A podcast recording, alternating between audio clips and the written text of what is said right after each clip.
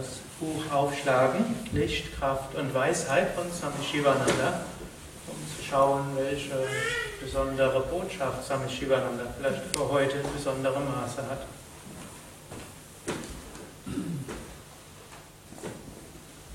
Seid aufgeschlagen unter Führe regelmäßig Meditation durch. Lasse nicht los die Zügel des Geistes. Alle Schmerzen, Kümmernisse und Täuschungen werden ein Ende finden. Verzichte auf Sorgen und Ängste und wandere auf dem spirituellen Pfad.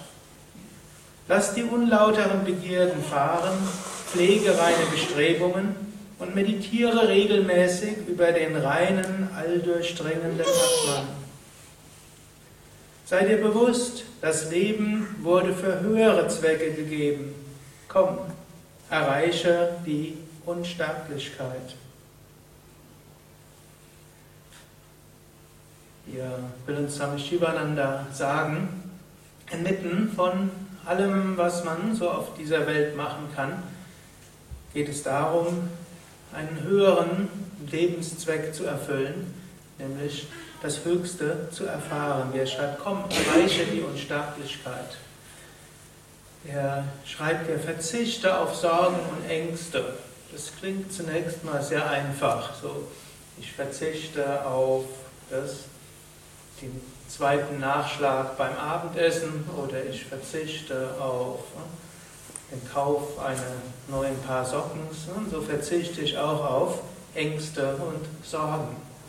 Aber im Grunde genommen, auf einer Ebene, insbesondere in der Meditation, ist das gar nicht anders, als auf etwas anderes zu verzichten. Unser Geist klebt an allem Möglichen und wir sind irgendwo verhaftet an all den Dingen, an denen der Geist klebt. Menschen definieren sich über ihre Wünsche, aber auch über ihre Ängste.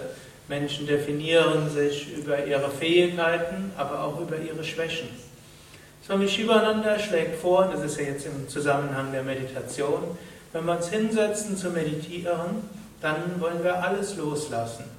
Wir lassen unsere Wünsche los, wir lassen unsere Ängste los.